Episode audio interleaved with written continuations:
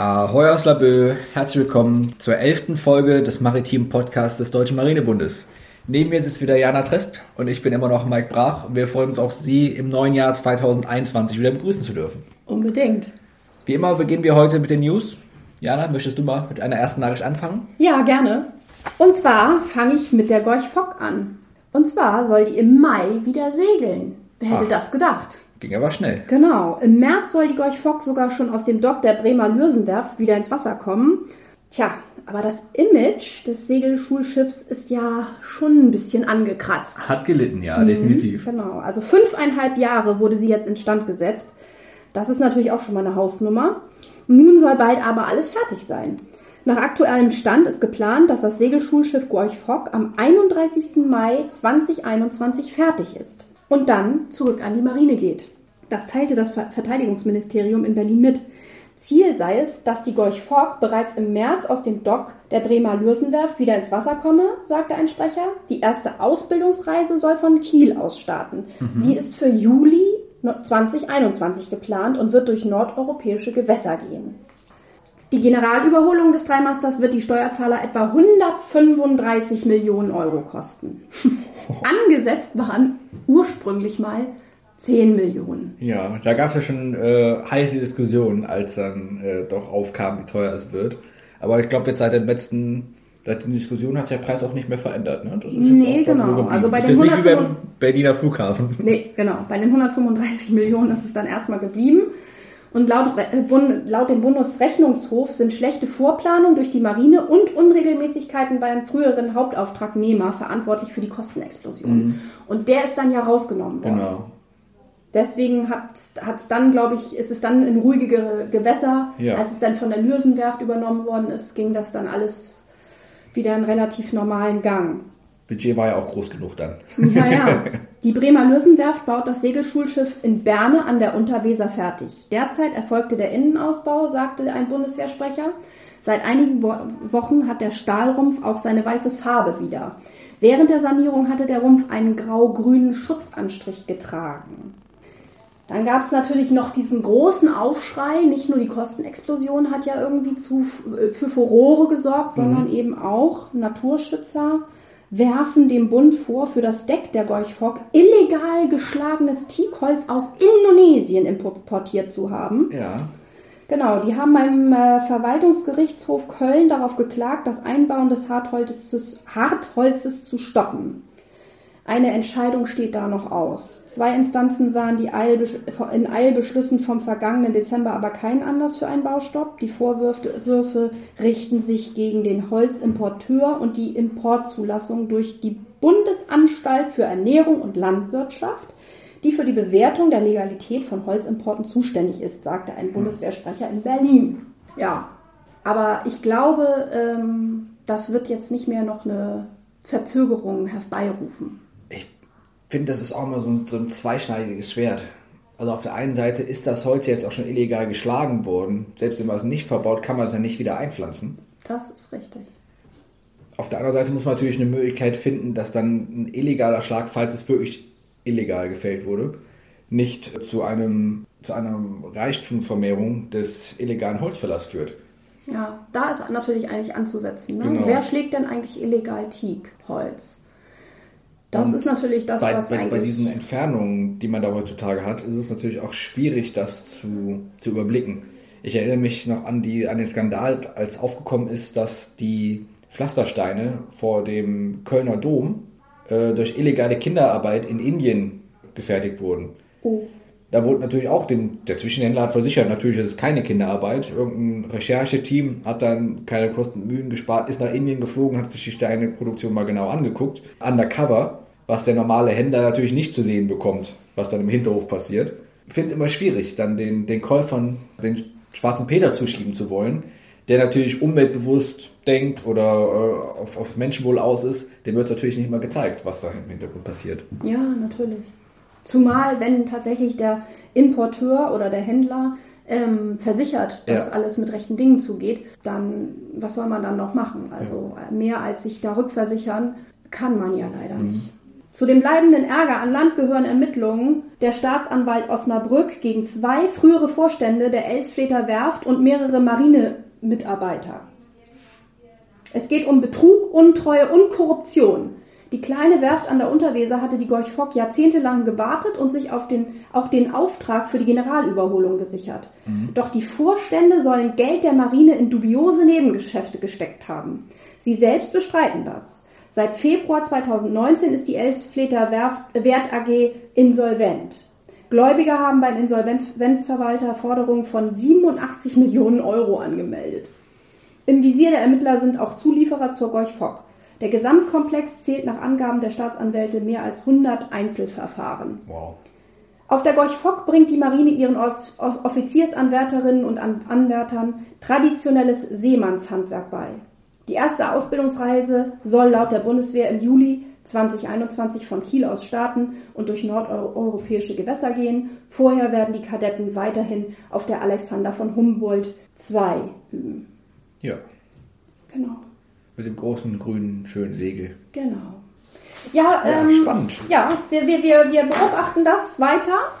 Also ich bin auch sehr äh, gespannt, was, was rauskommt bei den ganzen Verfahren. Also 100 Verfahren da kann die Justiz gut arbeiten. Vielleicht finden sie doch den einen oder anderen Schuldigen und ein bisschen Geld fließt zurück in die, in die Staatskasse. So, und es gibt noch eine weitere News, es gibt weitere Neuigkeiten. Es gibt, ähm, es gibt ein weiteres ähm, Online-Medium für Nachrichten aus dem maritimen Bereich.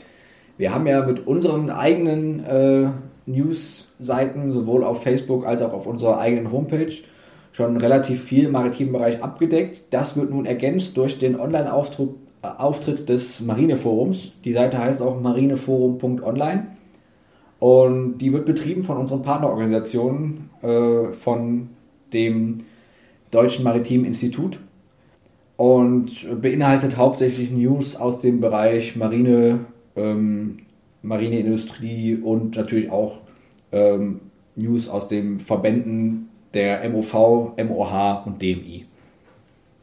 Ja. Gucken wir mal, wie sehr man sich da in die Quere kommt. Ja.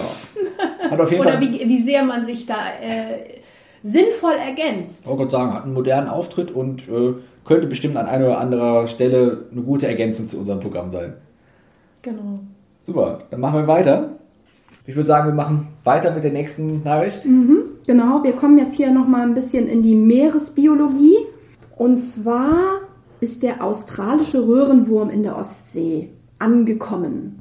Er ist mit Schiffen übers Meer eingeschleppt worden. Und das ist zwar natürlich jetzt nicht die erste Spezies, die wir irgendwie als Geschenk mitbekommen haben aus Schiffen. Äh, es gibt verschiedene Quallenarten, es gibt irgendwelche Krebse und dergleichen, aber das ist jetzt halt eben wieder ein aktuelles Problem, was hier auftaucht. Und zwar der australische Röhrenwurm breitet sich rasant in der Ostsee aus. Und er befällt Segel- und Sportboote, Hafenanlagen und Buhnen. Bootseigentümer befürchten Schäden und hohe Kosten und Biologen rechnen mit einem Verdrängungswettbewerb natürlich der heimischen Arten. Gibt es denn heimische Röhrenwurmarten? Oder? Nee, das gibt es nicht. Also es ist ja so, dass Bootseigner mhm. haben ja immer das Problem, wenn das Schiff im Wasser liegt, wird es so nach und nach von Pocken ja. besiedelt. Mhm. So, das Problem ist schon immer bekannt. Ja. Und jetzt kommt halt leider dieser Röhrenwurm noch dazu, der das Ganze halt noch verschlimmert. Okay, der sich dann auch an, an den mhm. Rumpf festsetzt. Zum Beispiel, ja. Und hier steht eben auch, dass es äh, Hafenanlagen und Buhnen natürlich auch betrifft, das ist mhm. richtig, aber eben auch diese Boote.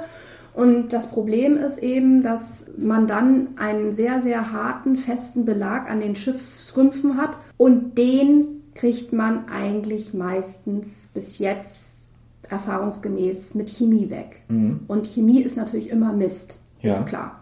Aber wir haben ja in einer der letzten Folgen über ein Unternehmen aus Schönkirchen berichtet. Ja, die, die Hesitec Electronic GmbH. Genau. Und die haben ja ein neues Verfahren entwickelt, wie man umweltschonend so Belach abkriegt. Mit, mit Ultraschall war das, ne? Genau. Das war Folge 9. Ja. Also jeder, der von euch nochmal in Folge 9 reinhören möchte, wie man eventuell auch diesen neuen Schädling, was, wie hieß der Wurm? Der australische Röhrenwurm. Der australische Röhrenwurm auch das wäre natürlich interessant. Ich glaube, auch dadurch, dass Hesitec Electronics hier in der Ostsee beheimatet ist, werden sie wahrscheinlich auch dafür schon bald eine Lösung parat haben, wenn nicht sogar derzeit schon. Ja, Wer weiß, ob sie sogar schon mit dem Problem äh, in, äh, Ja, konfrontiert worden Sehr sind. wahrscheinlich, sehr wahrscheinlich. Ich gehe davon aus, weil hier steht nämlich, in der Ostsee sei der australische Röhrenwurm zum ersten Mal 2016 gesichtet worden, da aber nur vereinzelt.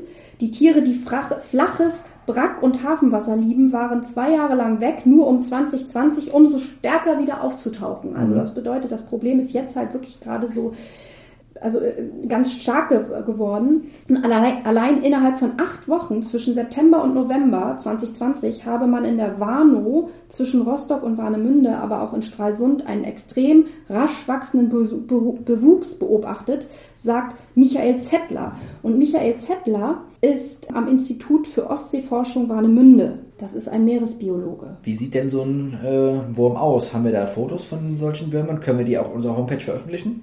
Ja, ich denke mal schon. Also dieser Bericht, den ich hier irgendwie gerade zitiere, der ist von Deutschlandfunk Kultur und ich gehe mal davon aus, dass man die äh, Bilder mit Nennung der Quelle auf jeden Fall zeigen kann. Okay. Und da ist nämlich einmal ein Beispiel dafür, wie wunderschön der australische Röhrenwurm unter Wasser aussieht. Und es ist leider auch ein ganz, ganz trauriges Bild von einem Außenbordmotor, wo der australische Röhrenwurm ganz schön gewütet hat. Okay, dann würde, ich sagen, stellen wir die beiden Bilder auch mal auf unsere Homepage auf äh, www.deutscher-marinebund.de. Dort unter dem Reiter Podcast können Sie alle unsere Podcast-Folgen immer anhören, auch die alten nachhören und auch sofern möglich stellen wir immer einige Bilder zur Verfügung. Dann würde ich sagen, vielen Dank für die News und wir machen weiter mit dem maritimen Wort der Woche. Ja, sehr gerne. Das ist jetzt ein Thema, es ist eigentlich gar nicht ein maritimes Wort der Woche, wieder mal nicht. Ähm, vielleicht sollten wir die Rubrik einfach mal ganz um, umändern, umnennen. Also so vielleicht die maritime Schatzkiste oder wie auch immer. Ja. So könnte man überlegen, ob man das ändert. Heute ist es eine, ein Thema, was sowohl Erwachsene als auch Kinder äh, interessieren könnte, denn es geht nämlich über, um Piraten, Freibeuter, Bukanier und Korsaren und was eigentlich der Unterschied ist. Pirat, Freibeuter, Bukanier, Korsar. All diese Wörter können sich auf eine Person beziehen, die auf hoher See Diebstahl begeht. Aber was ist der Unterschied? Hier eine kurze Erklärung. Piraten sind grundsätzlich Männer und Frauen, die Schiffe oder Küstenstädte angreifen, um sie auszurauben oder Gefangene zu machen, um für diese Lösegeld zu fordern. Im Wesentlichen sind sie Diebe mit einem Boot. So. Piraten machen keinen Unterschied, wenn es um ihre Opfer geht. Jede Nationalität ist freiwillig. Ja. Sie werden von keiner Nation unterstützt und handeln im Allgemeinen überall gesetzeswidrig. Piraten wenden häufiger Gewalt und Einschüchterung an als normale Diebe. Vergessen Sie das romantisch verklärte Bild von Piraten in Filmen. Piraten waren und sind skrupellose Männer und Frauen, die meist aus Not zur Piraterie getrieben wurden. Berühmte historische Piraten sind Blackbeard, Anne Bonny, Mary Read, um nur einige zu nennen. Freibeuter waren private Schiffe und deren Besatzungen, die beauftragt wurden, feindliche Schiffe, Häfen und Interessen anzugreifen. Sie hatten eine offizielle Order und den Schutz einer Nation und mussten einen Teil ihrer Beute an die, äh, die schützende Nation abgeben. Auch so ganz lukrativ, glaube ich, auch für Nationen gewesen, oder? Absolut. Und das ist halt ganz interessant, weil man ja ganz oft irgendwie sagt, so ja, Piraten, Freibeuter so und denkt gar nicht darüber nach, über die Unterschiede.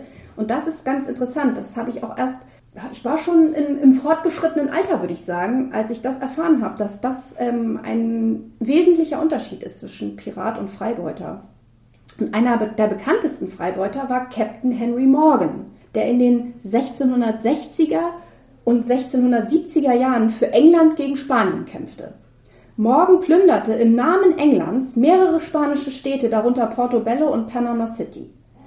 Er teilte seine Beute mit England und verbrachte seinen Lebensabend in Ehren in Port Royal. Das bedeutet in dem Fall, wenn du so ein Pir- Pirat warst, also Schrägstrich Freibeuter, und dann sozusagen wirklich im Namen der englischen Flagge da unterwegs warst, konntest du da rumbrandschatzen und, und, und irgendwie plündern äh, im Namen einer Nation. Das ist schon Also ich glaube, für Speziell. damalige Verhältnisse im Vergleich zu den unabhängigen Piraten, die gar keinen Schutz im Hintergrund hatten, ich glaube, das war, Du warst ein privilegierter Dieb, ne? Genau. In, im, in dem Sinne eigentlich. du warst Räuber mit Absicherung. Ja.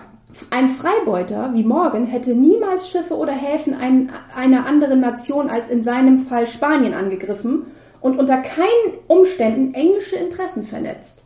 Dies ist in erster Linie das, was Freibeuter von Piraten unterscheidet. Das ist ja natürlich sehr ehrenhaft. Ja. Also wenn man in diesem Fall überhaupt von Ehre sprechen kann. Ja, also sie sind gezielt vorgegangen gegen diese Nationen, gegen die sie Krieg geführt haben. Alle Freibeuter sind Piraten, aber nicht alle Piraten sind Freibeuter. Jetzt haben wir es. Die Bukanier dagegen waren eine Gruppe von Freibeutern und Piraten, die Ende des 17. Jahrhunderts aktiv waren. Die Bezeichnung ist vom französischen Begriff Boucanier abgeleitet, was so viel wie Fleischräucherer bedeutet, welches wiederum vom indianischen Wort Bukan herrührt. Diese Männer gründeten ein Geschäft, in dem sie ihr geräuchertes Fleisch an vorbeifahrende Schiffe verkauften, erkannten jedoch bald, dass mit Piraterie mehr Geld zu verdienen war. Und man ist eigentlich so Sünde. Bukanier waren robuste, starke Männer, mit die harten Bedingungen trotzten und gut mit ihren Gewehren umgehen konnten. Und sie wurden immer geschickter darin, vorbeifahrende Schiffe aufzureiben. Sie waren auf französischen und englischen Freibeuterschiffen sehr gefragt und kämpften dort gegen die Spanier. Also die Spanier hatten ja echt schlechte Karten mit den ganzen Freibeutern und Bukaniern, die alle gegen sie waren. Ja, aber in dem, dem Zeitraum haben sie auch noch gute Geschäfte gemacht mit der Ausbeutung Südamerikas. Absolut, ja. Bukanier griffen Städte meist vom Meer aus an und waren eher selten an Piraterie auf offener See beteiligt. Viele der Männer, die neben Captain Henry Morgan kämpften, waren Bukanier. Um 1700 starb ihre Lebensweise aus und bald waren sie als sozioethnische Gruppe verschwunden. Korsaren kommen vom englischen Wort Corsair. Und das ist ein Be Begriff, der für ausländische Privatleute, in der Regel entweder Muslime oder Franzosen steht.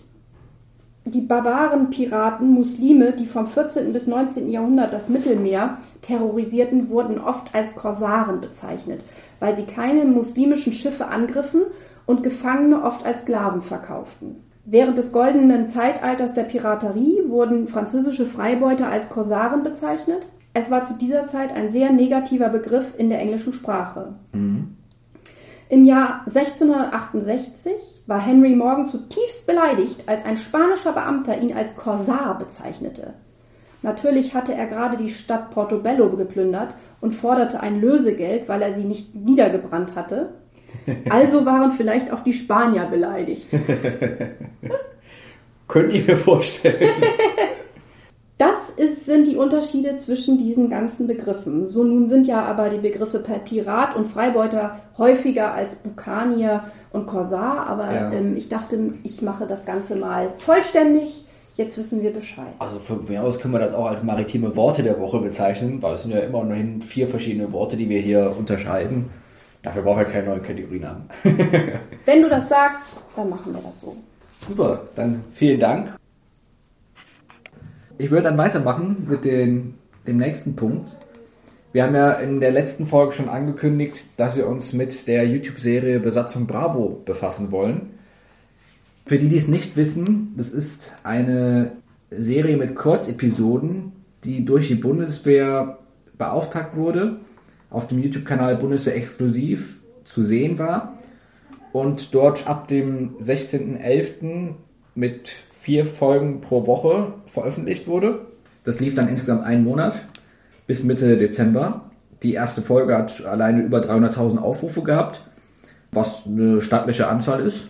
Und insgesamt gab es 20 chronologisch fortlaufende Folgen, sowie noch so ein paar Nebenfolgen ähm, über seemännische Begriffe oder äh, Marineflieger Spezial. Die fand die Serie war sehr gut gestaltet. Wer ist denn die Besatzung Bravo? Also es ist bei den ähm, Fregatten so, dass die vier Fregatten mit acht verschiedenen Besatzungen äh, bestückt werden sollen, laut Planung. Und die reichen halt von Alpha bis Hotel. Und die zweite Besatzung ist halt die Besatzung Bravo. Und die ist hauptsächlich derzeit an der Erprobung der Baden-Württemberg, beziehungsweise in den ersten Missionen auf der Baden-Württemberg beteiligt. Um diese Besatzung Bravo dreht sich dann auch die ganze YouTube-Reihe, die natürlich nicht immer nur alleine steht, sondern unterstützt wird äh, mit Kooperationsübungen mit dem Marinefliegergeschwader 5 aus Nordholz oder mit den Bordeinsatzteams des Seebataillons aus Eckernförde. Und ich finde, man bekommt einen ganz guten Einblick in das Leben eines äh, Marinesoldaten. Man hat ja schon andere Bundeswehr-Dokus gesehen, die jetzt nicht so überzeugt haben, wie zum Beispiel die Rekruten, wo sich viele beschwert haben, dass bei den Rekruten ähm, das alles so verniedlicht wurde und die gar keine richtige Grundausbildung genossen haben, sondern alles nur so ein Showlaufen war und äh, gute Laune und, und, und Kuschelkurs war. Da sieht man schon äh, bei Besatzung Bravo doch eher den, den Arbeitsalltag der Soldaten. Ähm, man sieht viele Einblicke, man erhält viele Einblicke in Übungen und es und wie lang sind die Episoden immer so im Durchschnitt? Das sind Kurzfolgen, das sind immer so acht bis, acht bis zwölf Minuten. Ja. Ähm, teilweise auch von den Soldaten selber gefilmt, die sich dann gegenseitig interviewen. Also es ist auch kein super professionelles Kamerateam, was durchgehend da ohne wackelnde Kamera steht, mit Ja. Top-Soundqualität, sondern man merkt, okay, man ist auf dem Schiff, Ja. das wackelt, es ist auch mal von Laien gefilmt. Also nicht Ähm, jetzt hier gespickt mit Special Effects und. High-End-Produktion. Ein bisschen ähm, Musikinterlegung, sehr schöne, schnelle Schnitte. Also das muss ich auch sagen. Es wirkt jung, es wirkt frisch, es wirkt spannend. Da habe ich schon schlechtere YouTube-Serien gesehen, muss ich sagen. Plus die Charaktere sind gut ausgewählt. Man hat sich da nicht die langweiligsten Soldaten rausgesucht, sondern auch mal den oder anderen, der einen netten Spruch auf Lager hat. Also hat mir dort doch Spaß gemacht, die Serie zu gucken. Wird, wird die jetzt noch fortgesetzt oder ist das ein abgeschlossenes Projekt? Von wann ist denn die letzte Folge? Die letzte sozusagen? Folge ist jetzt äh, veröffentlicht worden am 16., äh, am 17.12., also genau vier Wochen. Die einzelnen Folgen haben halt auch klare Überschriften wie ähm, Oscar über Bord. Jeder Mariner weiß, wer Oscar ist. Ähm, nachdem ich einem Freund äh, den Link geschickt habe über Oscar über Bord, fing er nur an, oh mein Gott, ich hasse Oscar. Also Oscar ist eine Puppe, die quasi eine Übungspuppe ist, die simuliert, wenn Mann über Bord ist. Und das heißt, man hat die Mann über Bord Manöver, um diesen Person zu retten. Und die Person heißt an Bord Oscar. Und Ja. viele Leute hassen Oscar, Okay, weil sie andauernd Oscar wieder reinholen müssen. Ja. Ich habe ja mal einen Sportbootführerschein gemacht. Da haben wir auch Mann über Bord Manöver gemacht. Aber unser Boot, unser Bötchen, das war ja halt, das war die äh, Mama Kiboko, so hieß das Schiff. Das war so ein ganz kleiner Motoräumel äh, mit einem Steuerrad. Ja. Damit äh, äh, weiß ich wohl, wie, was ich dann zu tun habe. Aber mit einer Fregatte? Ja, die, werden, die lassen auch ein Beiboot ab und äh, fahren nicht als Fregatte dahin und fahren ihn noch über den Haufen oder so, keine Ja. Sorge. Trotzdem ist das wahrscheinlich auch irgendwie immer mit viel Aufwand verbunden dann. ja. Und mich würde ja natürlich jetzt an dieser Stelle schon wieder interessieren, warum Oscar? Keine Ahnung. Das ist natürlich auch eine Frage an unsere Zuhörer. Also wenn irgendjemand weiß, warum diese Figur Oscar heißt, Schreibt es uns in die Kommentare. in die Kommentare oder gerne an eine als, als Mail an podcast.deutscher-marinebund.de. Die ersten 20 Folgen sind jetzt vorbei, genau. Das war quasi die erste Staffel. Ob es weitergeht, weiß ich noch nicht. Wie man aber dem Facebook-Auftritt auf Bundeswehr Exclusive äh, vernehmen kann, ist es wohl geplant, eine weitere Staffel zu veröffentlichen. Also ich zitiere einmal. Mit einem Best-of-Video verabschieden wir uns von euch fürs Erste, denn auch die schönste Seefahrt geht einmal zu Ende. Bleibt dran, denn schon bald wird es hier auf unserem Kanal weitergehen. Wir bedanken uns bei euch fürs Zuschauen und dafür, dass ihr mit an Bord wart. Also in diesem Sinne denke ich mal schon, dass es äh, auch aufgrund des Erfolges und äh, der, der großen, großartigen Rezeption der Serie doch zu einer zweiten, zweiten Staffel kommen wird. Man muss halt wieder warten, bis die Besatzung Bravo auf der Baden-Württemberg äh, anzutreffen ist. Oder man überlegt sich mit, einem weit, mit einer anderen Besatzung, weiß nicht, Charlie, Delta vorzufahren. Ähm, weil natürlich die Besatzung Bravo nicht durchgehend auf der Fregatte Baden-Württemberg zu finden ist. Was besonders äh, auch in dieser Serie heraussticht für uns als Marinebund, ist die Folge 7. In der Folge 7 ist nicht nur Oscar über Bord, sondern in Folge 7 fährt die Besatzung Bravo in die Kieler Förde ein Und passiert das Marine Ehren. und passiert das Marine Ehrenmal, genau. Nach ein paar schnellen Cuts und Schnitten äh, und spannender Hintergrundmusik heißt es dann nur noch Front nach Backbord. Front nach Backbord, Marine Ehrenmal Laboe. Es ertönt ein Pfiff, es wird salutiert und die Marinesoldaten berichten ein wenig über den, darüber, wie sehr sie sich freuen, immer nach äh, Kiel einzulaufen. Sowohl das Ehrenmal als ihr eigenes auch anerkennen und ansehen. Und äh, direkt im Anschluss folgt das äh, Einlaufbier, Das wir ja auch schon besprochen haben. das wir auch schon besprochen haben, beziehungsweise wie man dann auf, äh, auf der Brücke sieht, gibt's auch noch äh, äh, Abwandlungen. Da gibt's glaube ich, einen Einlauf Schnaps oder einen Einlauf Wein war das. Das war's auch schon wieder für heute. Wir verabschieden uns und freuen uns auf das nächste Mal. Bleiben Sie gesund.